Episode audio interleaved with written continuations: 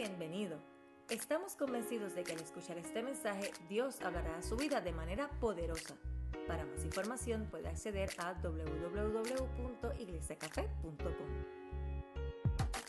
Lamentaciones está después del libro de Jeremías.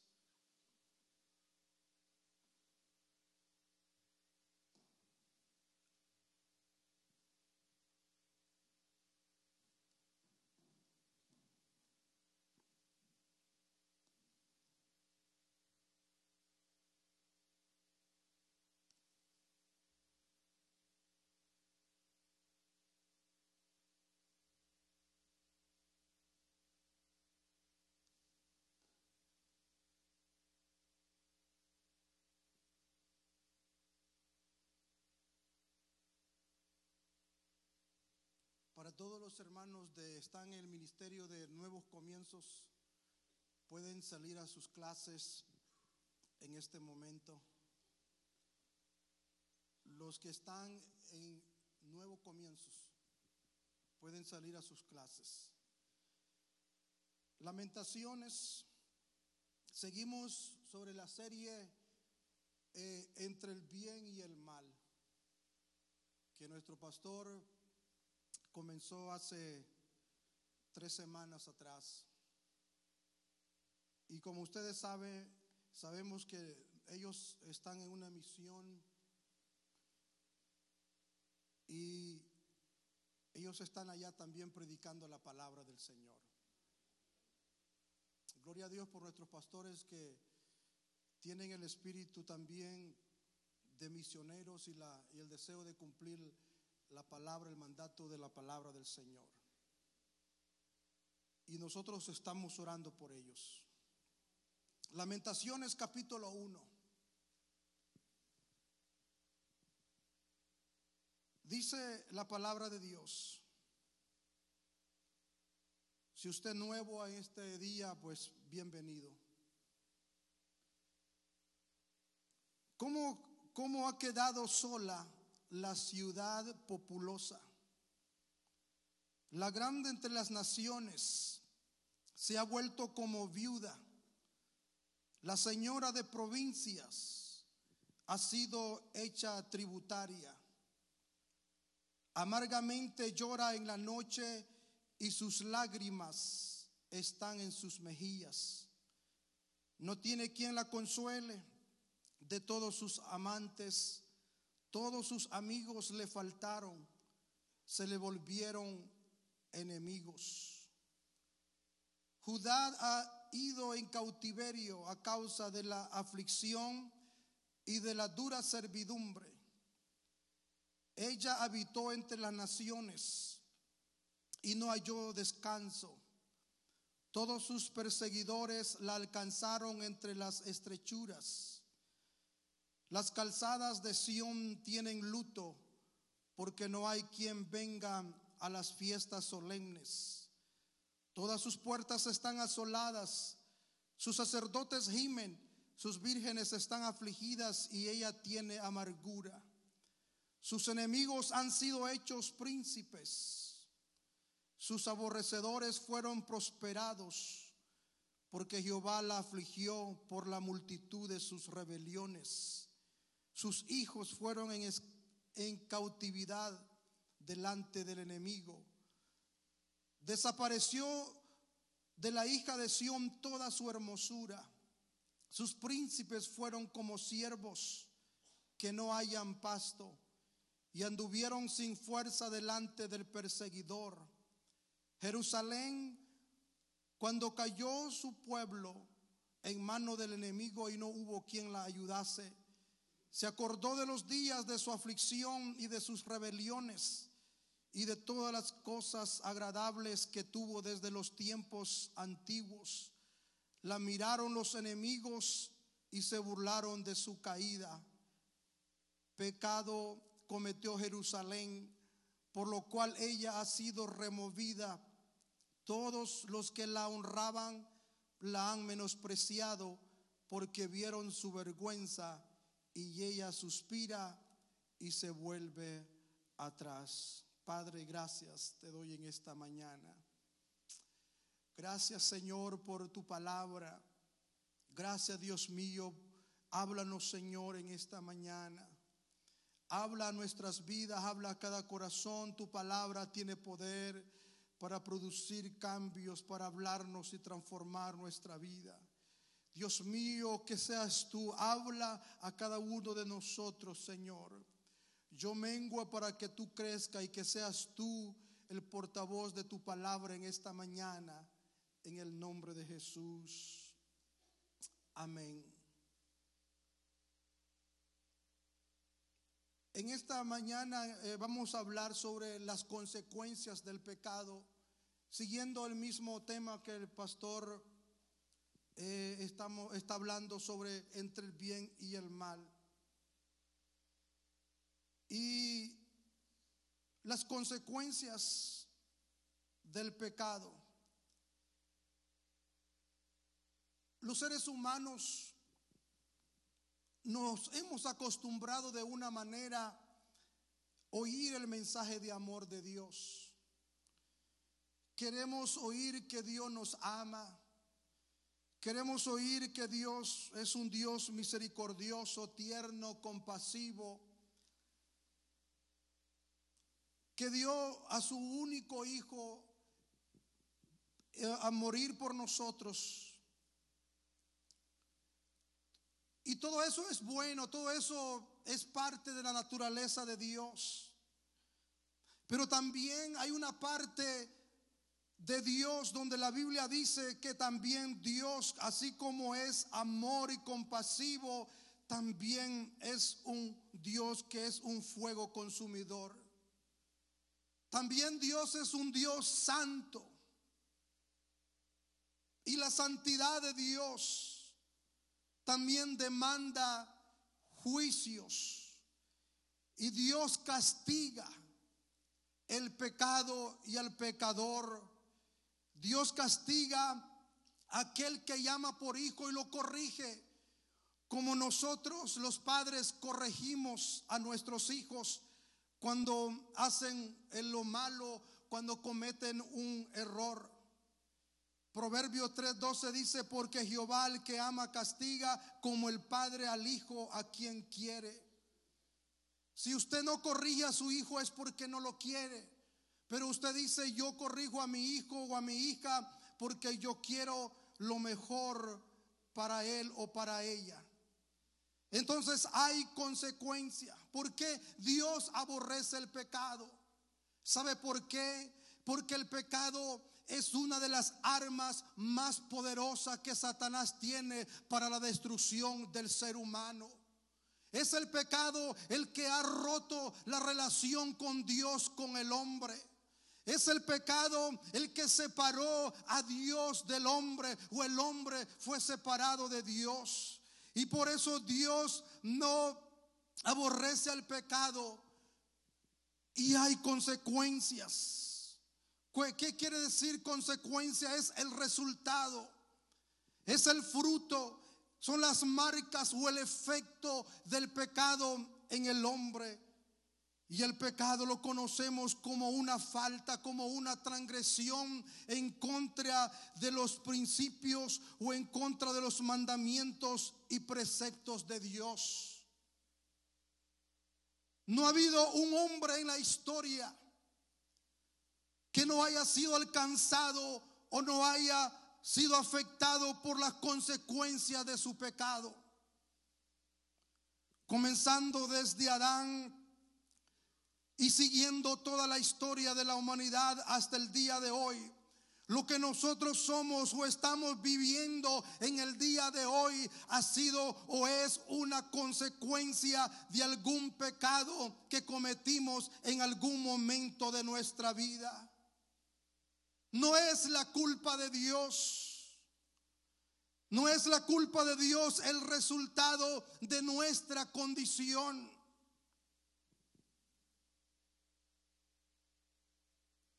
El ser humano siempre ha buscado una manera de, de poder encontrar una excusa por su pecado o por su condición. Lo vemos desde el principio, cuando Adán peca, ¿Qué es lo que Adán hace? Le dice, Señor, la mujer que tú me diste como compañera me dio de comer, comí y yo desobedecí. La mujer hizo lo mismo, culpó a la serpiente por causa de, de, su pecado, que la serpiente lo había, lo había engañado. Pero siempre hay consecuencias por el pecado en nuestra vida. Y usted puede decir, pero yo no soy culpable del pecado de Adán y Eva. Es cierto, Dios no te va a culpar por el pecado de Adán y Eva, pero Dios te va a culpar por el pecado que tú has cometido o por el pecado que ahora estás cometiendo. Y si no te arrepientes, van a haber consecuencias que pueden traer dolor y sufrimiento a tu vida. Jeremías nos presenta la condición de una nación que pecó, de una nación que fue desobediente y quebrantó los mandamientos de Dios. Los judíos, el pueblo de Israel, se percibían a sí mismos como una nación eh, preferida por Dios. Ellos eran conscientes que Dios los había escogido. Y ellos pensaban que porque ellos habían sido escogidos, ellos, Dios siempre estaría a favor de ellos.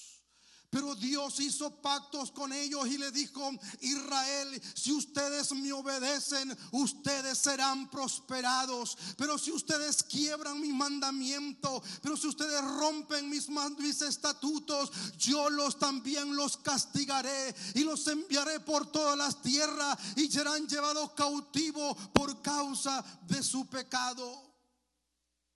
No es eso, no es cierto que eso fue lo que Dios hizo con Israel. Yo te pongo delante de ti, Israel, la vida y la muerte, el bien y el mal. Tú tienes que escoger. Dios nos ha dado a los seres humanos el derecho a escoger entre lo bueno y lo malo, entre el bien y lo bueno y lo malo. Los libros de Segunda de Reyes y Segunda de Crónica describen la decadencia moral del reino de Judá. A pesar de que ellos habían sido advertidos por Dios.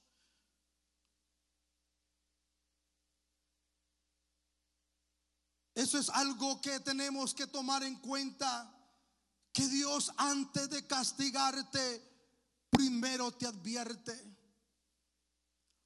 Que Dios no te castigará simplemente por, por hacerlo. Antes te advierte y te dice, no lo hagas.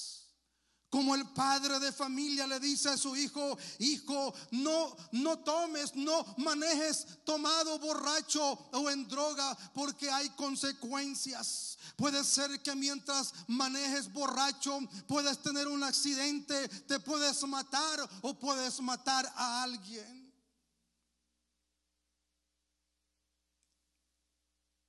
Y eso es lo que ahora Jeremías nos presenta un cuadro de la condición de Judá. El libro de lamentaciones Habla del sufrimiento como castigo del pecado. Y todo este libro nos habla de la condición y el panorama que estaba viviendo Judá. Déjeme decirle un poco de la historia. Conocemos a los tres reyes que gobernaron a Israel, Saúl, David y Salomón. Ellos fueron reyes que gobernaron a Israel. Israel unificaron a este pueblo. Pero hubo un momento en la vida de estos reyes, como Salomón se olvidó de Dios y abandonó los principios de Dios. Y entonces la nación de Israel se dividió en dos reinos. Uno se llama el reino del norte y otro se llama el reino del sur. Diez tribus de los doce tribus de Israel se quedaron en la parte norte de Israel y se le llama el reino del norte. En la parte sur de Israel está Judá y Benjamín y eso se le llama como el reino del sur. Ellos fueron divididos por causa del pecado. Cuando Salomón muere, su hijo Roboán toma control, posesión de Israel. Pero Salomón les había dado a ellos cargas pesadas, un yugo pesado a Israel y les había puesto impuestos altos. Cuando muere Salomón, Roboán toma su lugar. Se reunieron los ancianos, la gente del pueblo, van con Roboán y le dice, Roboán tu padre nos ha dado mucho trabajo ayúdanos tú. Y dijo Roboán, váyanse y regresen en tres días. Tres días después, Roboán consultó con los ancianos de Israel. Los ancianos dijeron, mira, si tú trabajas para ellos, si tú eres un buen hombre, ellos te van a servir. Pero Roboán fue y después de consultar los ancianos, va y consulta con unos jóvenes con quien él se había crecido. Y el mensaje de los jóvenes fue, Tú puedes ser diferente, dile al pueblo que si tu papá, eh, que, el dedo más pequeño tuyo es, es, más grueso que los lomos de tu padre. Y que si ellos, que si Salomón los castigaba con azote, tú los castigarás con escorpiones. Y Roboán le hizo caso a estos jóvenes en lugar de oír el consejo de los ancianos. Y cuando eso ocurra, el, ocurre el pueblo, entonces eh, eh, se vino y hubo un, un complot en ese momento. Llamaron a Jeroboán uno que había trabajado con su padre Salomón y entonces lo pusieron como rey de las diez tribus. En ese momento se dividió Israel. ¿Por qué se divide? Como consecuencia de la desobediencia y por el pecado de Salomón. Y los reyes que gobernaron, eh, tanto los del sur como los del norte, fueron reyes muy malos desobedecieron a Dios construyeron imágenes, dioses y comenzaron a decir al pueblo, adora porque estos son los dioses que te sacaron de Egipto, de la tierra de servidumbre. Y el pueblo se fue tras dioses paganos cuando Dios les había advertido a ellos que Dios tenía que solamente a él adorarlo y servirlo y que no tendrían dioses ajenos delante de ellos. Y el pueblo se fue tras dioses paganos y la de Dios vino sobre ellos.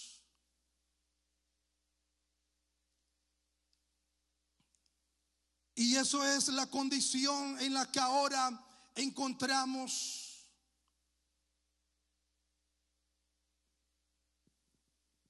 Fue en este tiempo de, de, división y fue en este tiempo cuando Dios los castigó y entonces los llevó a cautiverio.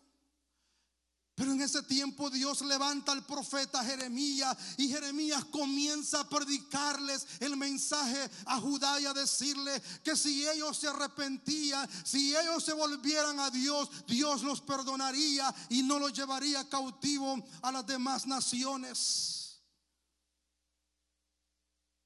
Pero ellos no obedecieron.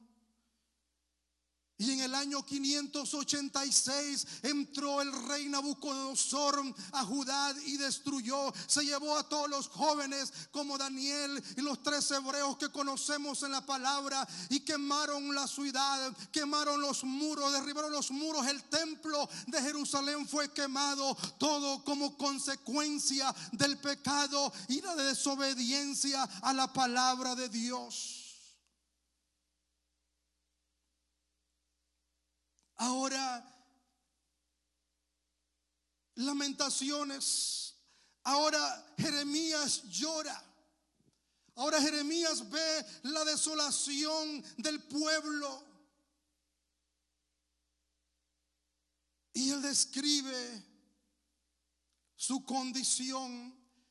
En el versículo 1 dice, cómo ha quedado sola la ciudad populosa. La grande entre las naciones se ha vuelto como viuda. La señora de provincia ha sido hecha tributaria. Amargamente llora en la noche y sus lágrimas están en sus mejillas. No tiene quien la consuele. Todos sus amantes, todos sus amigos le faltaron, se le volvieron enemigos. Una ciudad que antes era popular, ahora es despoblada.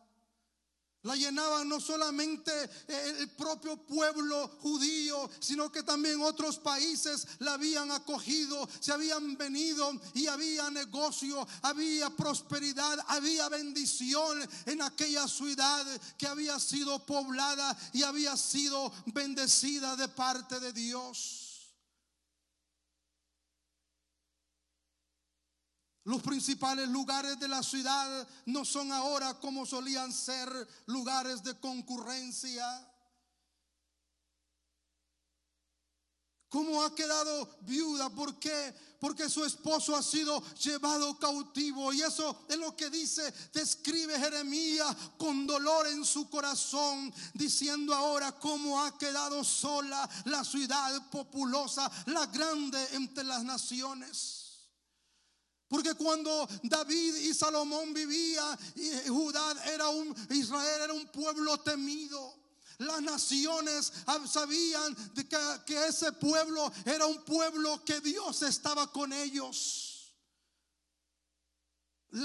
el, poder que tenía Salomón, su influencia, su sabiduría era tan grande que llegó hasta los confines de la tierra y la gente venía para ver a Salomón, para ver la gloria del templo, para ver la gloria del palacio, pero aquella gloria ahora había sido destruida, aquella magnitud, aquella belleza ahora estaba quemada, ahora estaba derribada y todo por qué? Por causa del pecado.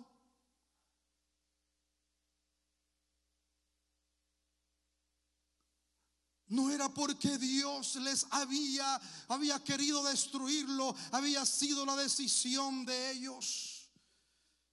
El pecado te trae miseria y te trae dolor. El pecado trae miseria y trae dolor.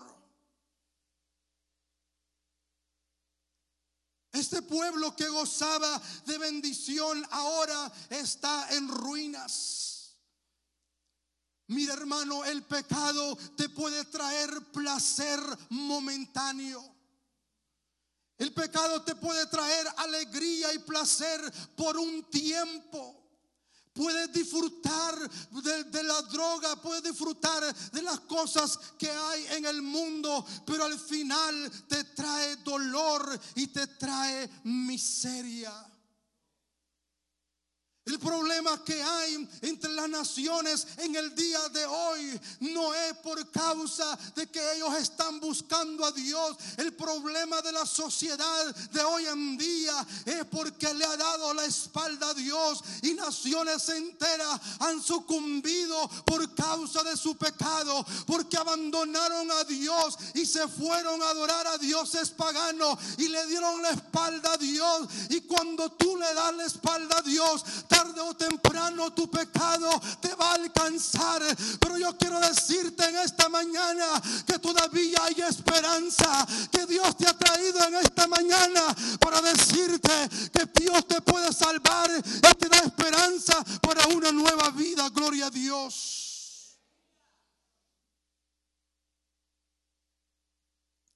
Yo sé que no es un tema muy, muy agradable. El pastor me dice, habla de las consecuencias del pecado. A veces es más fácil hablar de fe y de amor y de gozo, pero hay temas, pero son tan importantes que antes de caer Dios nos advierte, gloria a Dios.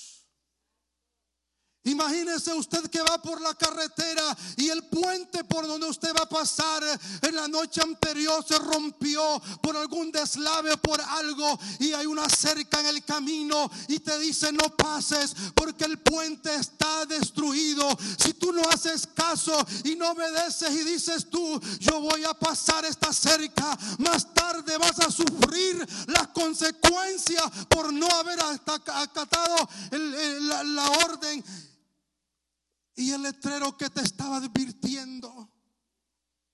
¿Qué es lo que hace Dios con nosotros? Dios nos advierte. El pecado te trae dolor, te roba el gozo.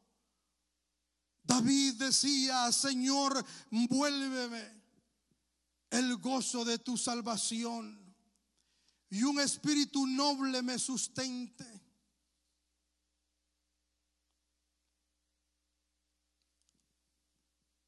Por eso que nosotros vemos en el caminar del Evangelio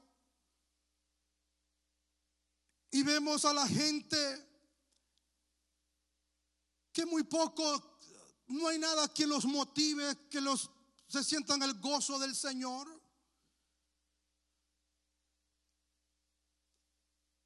El coro, la alabanza está en fuego y hay bendición en la congregación. Pero hay mucha gente que no disfruta de la presencia del Señor. No es la culpa de Dios. Es la culpa del corazón que está lejos de Dios.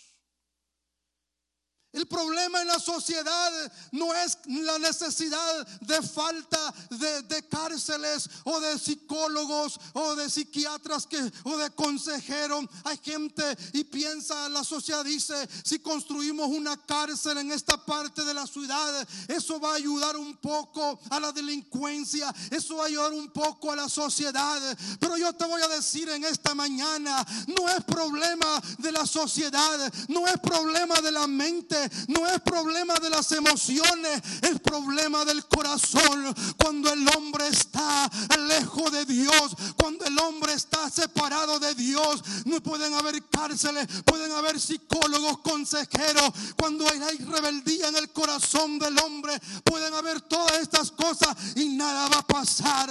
Pero cuando el hombre tiene un encuentro con el Dios del cielo, con el Dios de Abraham, con el Dios de Isaac el de Jacob, cuando tú tienes un encuentro con el Señor, Dios rompe la rebeldía, Dios quita todo el pecado y aleluya y te hace un hombre y una mujer nueva, gloria a Dios.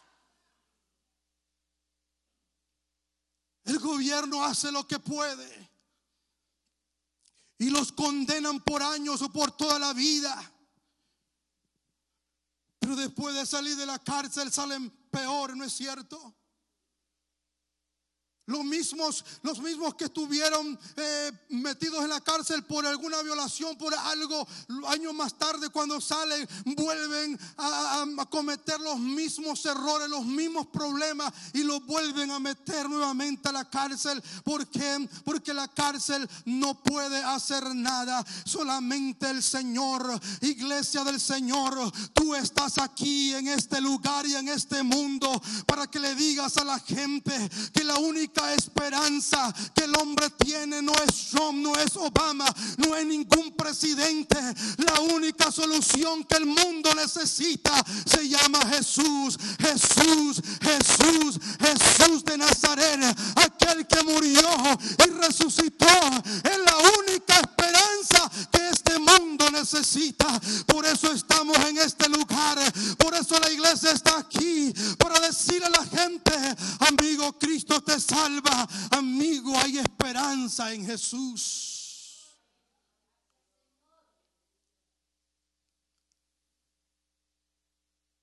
El pecado te trae miseria. Dele una, una vistazo a nuestros países latinoamericanos, el hambre, el dolor, las drogas, la delincuencia. ¿Por qué? Porque nos, ¿Por qué inmigramos a esta nación? Por la condición de nuestros países. Porque hay hambre, porque hay muerte, porque hay destrucción. Por eso inmigramos, por eso venimos a esta nación. Pero todo eso es por causa del pecado.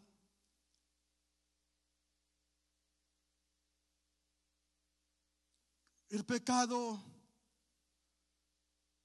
te trae vergüenza y deshonra. Jerusalén antes de su caída era famosa, era grande entre las naciones. Dios la amaba. Dios la había acogido como un pueblo. Pero ahora ha sido olvidada y ha sido llevada cautiva. El versículo 8 dice, pecado cometió Jerusalén, por lo cual ella ha sido removida. Todos los que la honraban la menospreciaron, la han menospreciado porque vieron su vergüenza y ella suspira y se vuelve atrás.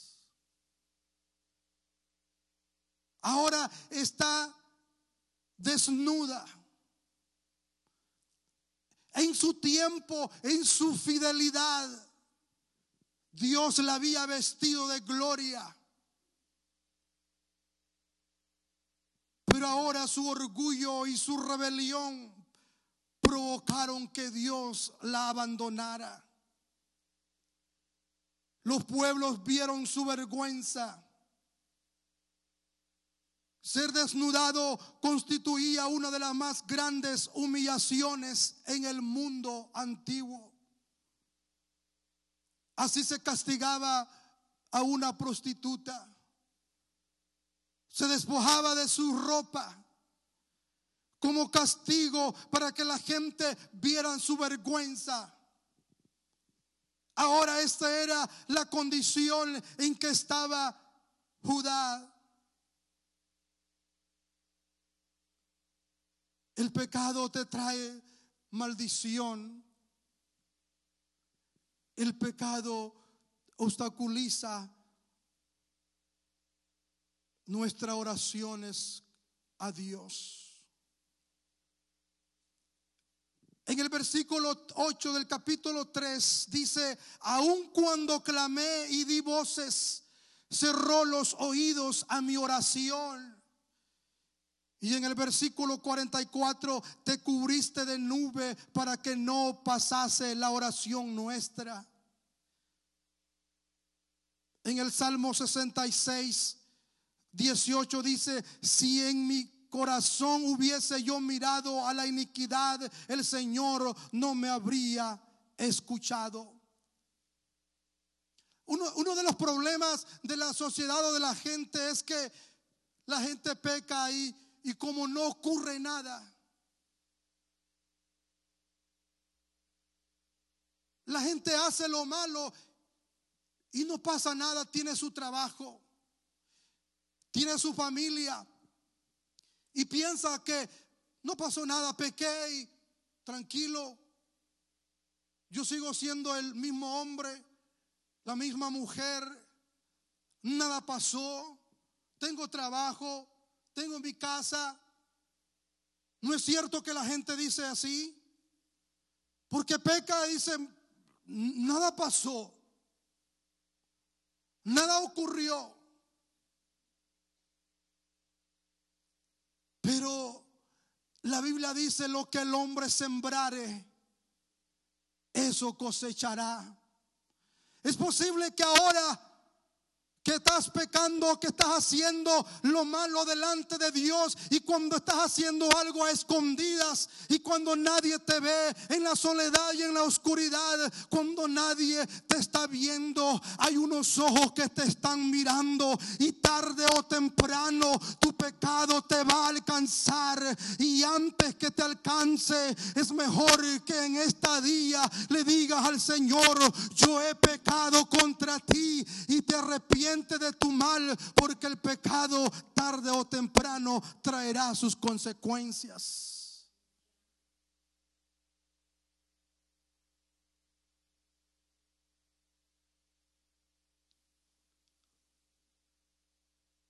Y yo sé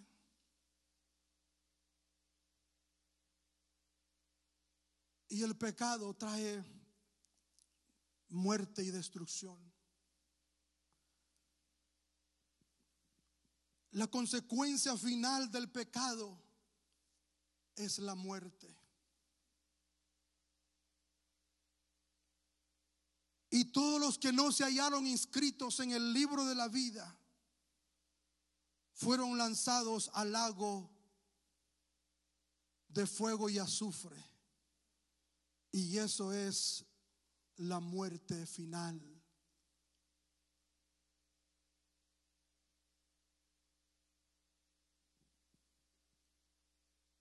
Dios no perdonó. Dios no perdonó a Jerusalén, sino que hizo caer su ira y su furor sobre ellos.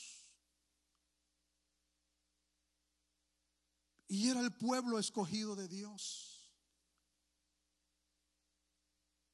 Pero la misericordia y la compasión de Dios tiene un límite.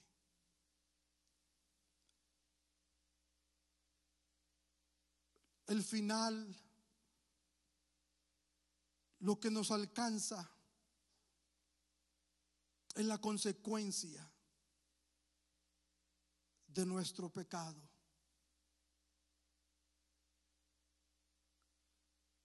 Y a Dios es que debemos de tener no miedo, pero debes de tenerle temor, un temor reverente. El Señor dijo, no tengan miedo a aquel que puede quitarles la vida. Más bien tengan miedo a aquel que puede quitarles la vida y enviarlo su alma al infierno. A quien debemos de tener temor es a Dios. El pecado te trae, dice eh, eh, Santiago 1, Santiago 1, 14, 15, sino que cada uno de, es tentado cuando de su propia concupiscencia es atraída y seducido. Entonces la concupiscencia después que ha, ha concebido da a luz el pecado y el pecado siendo consumado da a la luz la muerte.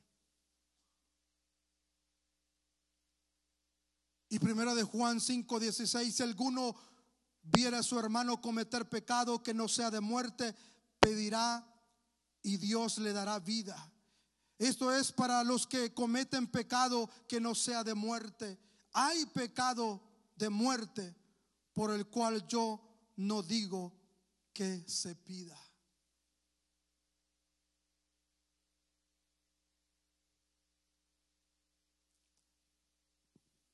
¿Cómo podemos ser libres?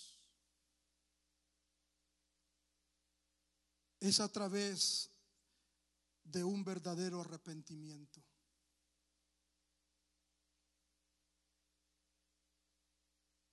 Cuando hay un verdadero arrepentimiento, hay también una verdadera restauración. Podemos experimentar la misericordia, el amor, la gracia y la compasión de Dios si nos arrepentimos. Vea lo que dice ahí mismo en Lamentaciones capítulo 3, en el versículo 22.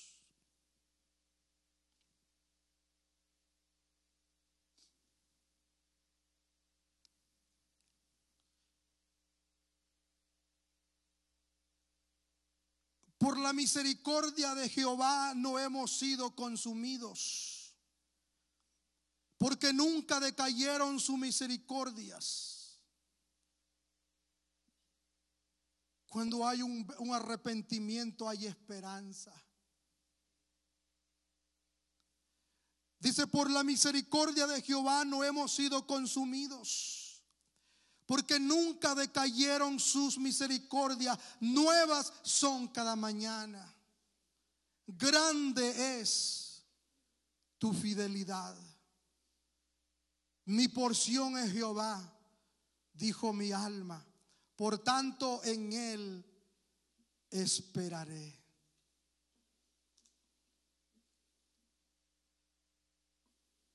Todavía hay esperanza. Segunda de Timoteo 2.9 dice, pero el fundamento de Dios está firme, teniendo este sello. Conoce el Señor a los que son suyos y apártese de iniquidad todo aquel que invoca el nombre de Cristo. Y primera de Juan 1.9 dice, si confesamos nuestros pecados, Él es fiel y justo para perdonarnos, para perdonar nuestros pecados y limpiarnos de toda maldad. Yo no solamente te he hablado en esta mañana de las consecuencias del pecado.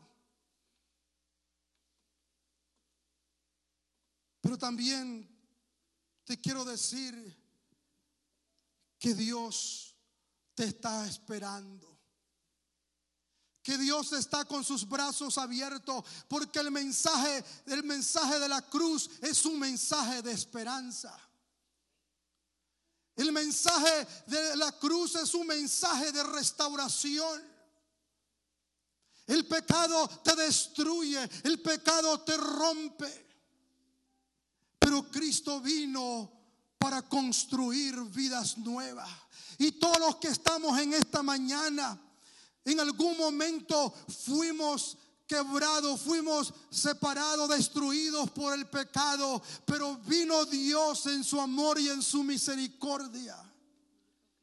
Y vino a pegar esas partes que el pecado había roto, había quebrado. Y en Jesús hay nueva esperanza. Lo que Cristo hizo en la cruz, Jesús no vino a restaurar todos los bienes que habían en el huerto del Edén, las bendiciones materiales. Él vino a restablecer la relación que se había roto entre el hombre con Dios. Si en esta mañana tú le puedes decir al Señor, Señor, yo he pecado.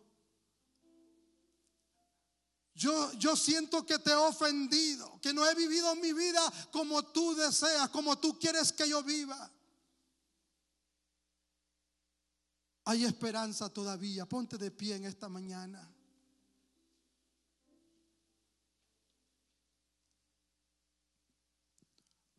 no te vayas de la misma manera como veniste, llegaste a este lugar.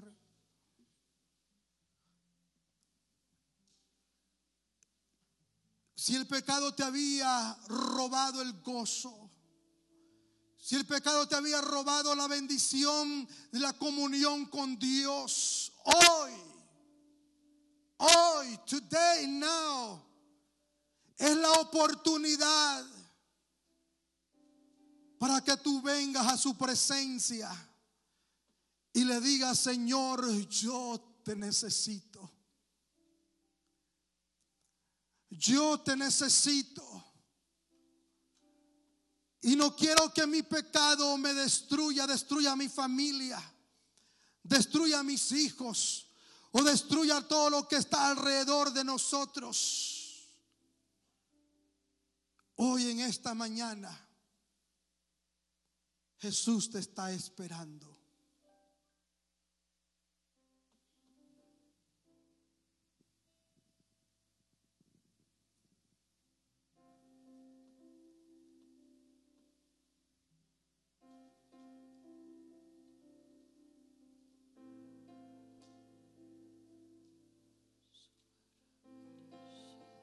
Donde estás. Cierra tus ojos.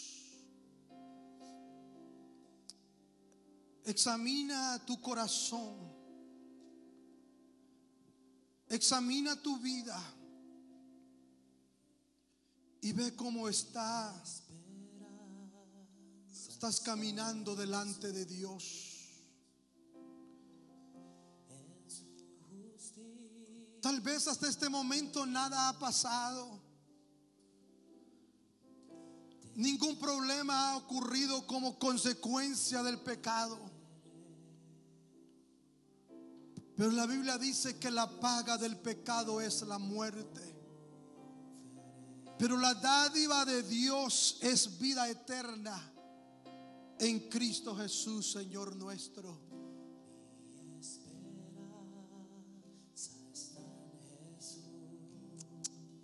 Aleluya. Y como ha sido de bendición para ti, te exhortamos a que puedas bendecir la vida de otro. Recuerda, existimos para ser discípulos y hacemos discípulos para hacer la diferencia. Si deseas saber más acerca de Iglesia Café o dar alguna donación, puedes hacerlo a través de nuestra página de internet a www.iglesiacafé.com.